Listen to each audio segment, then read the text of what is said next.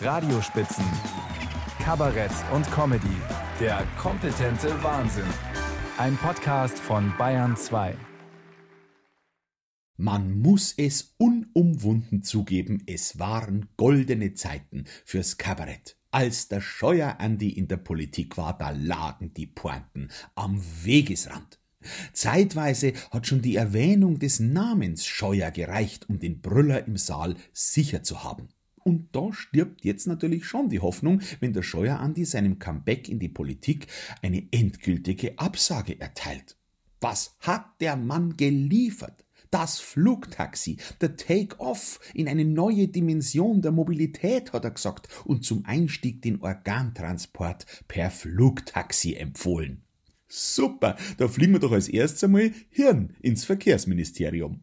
Was waren das für Pointen? Oder der Fußball spielende ministrierende Senegalese, den man wegen seiner erfolgten Integration nicht mehr abschieben könne. Also sowas ist nur dem Scheuer an die eingefallen.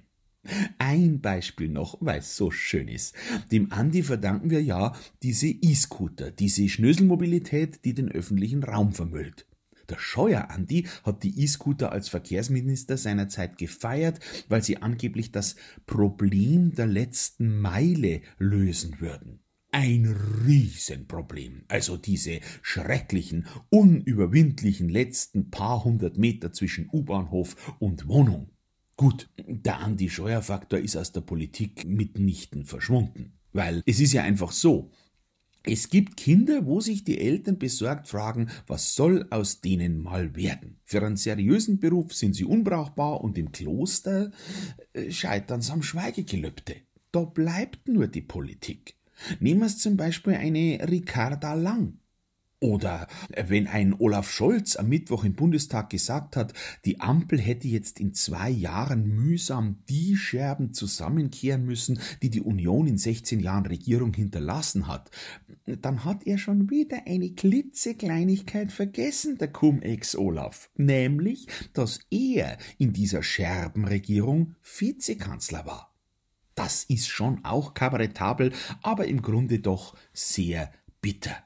Es fehlt einfach dieses Dandyhafte, diese geradezu virtuose Lebenskunst, alle in Erstaunen zu versetzen, ohne selber beeindruckt zu sein. Der Andi Scheuer, der hat sich ein Pfund Gel in die Haare geschmiert und blöd dahergeredet. Gut, Haargel beim Scholz, das wäre schwierig, aber trotzdem.